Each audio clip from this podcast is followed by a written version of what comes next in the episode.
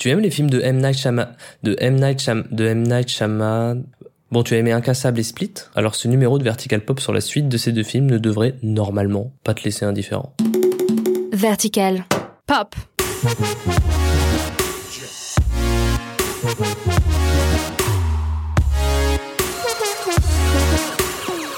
Salut, c'est Thomas pour Vertical Pop. Salut public. Et comme tu l'as compris, aujourd'hui on va parler du nouveau film de M. Night Shyamalan.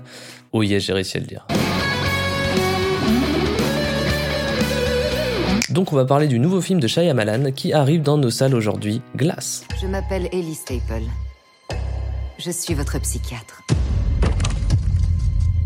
Je suis spécialisée dans le traitement des patients qui se considèrent comme des êtres surnaturels. Le film se passe donc dans l'univers d'Incassable et se situe peu de temps après les événements relatés dans Split. Je n'ai jamais vu un cas semblable.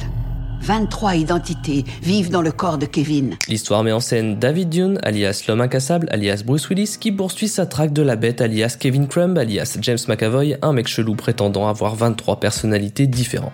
Je m'appelle Edwig. Tu as quel âge? De son côté, Elijah Price, alias l'homme aux os de verre, alias Samuel L. Jackson, suscite à nouveau l'intérêt des forces de l'ordre en affirmant détenir des informations capitales sur les deux hommes. Je vois Vous vous souvenez dans l'épisode sur Creed 2, j'avais dit que certaines scènes coupées de Rocky 4 avaient été intégrées dans Creed 2. Et bien même chose pour Glass, dans lequel des scènes coupées d'incassables ont pu servir à représenter les souvenirs de David Dune ou de Joseph dans le film.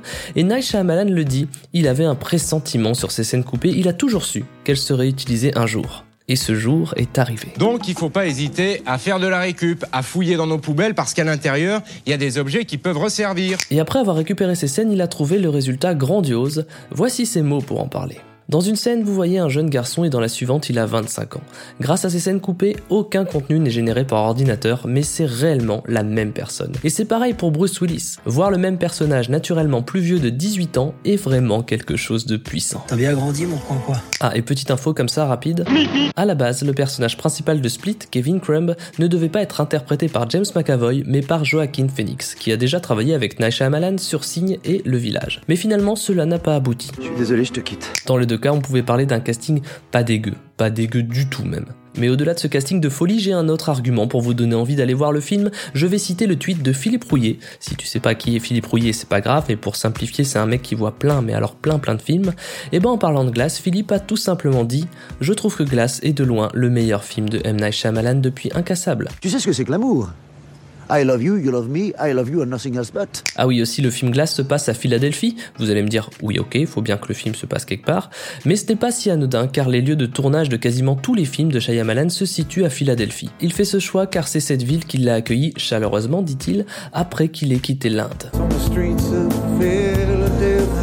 Et si cette suite de Incassable arrive 18 ans après, à l'époque de la sortie du premier volet, Shyamalan avait confié avoir déjà en tête l'idée d'une trilogie sur la naissance, le succès et la déchéance d'un super-héros. Mais devant le trop faible succès d'Incassable en salle, le réalisateur avait abandonné l'idée pour finalement déclarer 5 ans plus tard vouloir faire la suite d'Incassable non pas au cinéma mais en série. Mais c'est finalement grâce à son film Split qu'il a pu faire redémarrer le projet. Et si tu sais pas pourquoi c'est grâce au film Split, bah je te dis rien et je te laisse aller regarder le film Split. Le monde va comprendre maintenant. Et au-delà de l'astuce scénaristique utilisée par Shyamalan pour lier les deux films vers un troisième, la possibilité de faire ce troisième film est également due au succès impressionnant de Split qui a rapporté plus de 278 millions de dollars au box-office mondial pour un budget de 9 millions de dollars. Et ça, ça a aidé pour envisager cette suite. Par contre, ça vous coûte une blinde, hein, je vous préviens. Oui, du coup, Shyamalan a eu un budget un peu plus conséquent pour Glass puisqu'il a disposé d'un peu plus du double que sur Split avec 20 millions de dollars. Mais bon, assez parlé d'argent, ne pensons qu'à la passion et allons voir ce film qui résonne déjà comme l'un des films majeurs de 2019. Nous, on se retrouve la semaine prochaine pour un nouvel épisode de Vertical Pop. D'ailleurs, si vous voulez vous abonner à ce podcast sur vos applis de podcast préférés, eh ben, ce serait hyper gentil. Et si vous voulez nous mettre des étoiles sur iTunes, eh ben, ce serait hyper, euh, hyper choupi. J'ai rien trouvé d'autre comme mot. Allez, à la semaine prochaine. Pop.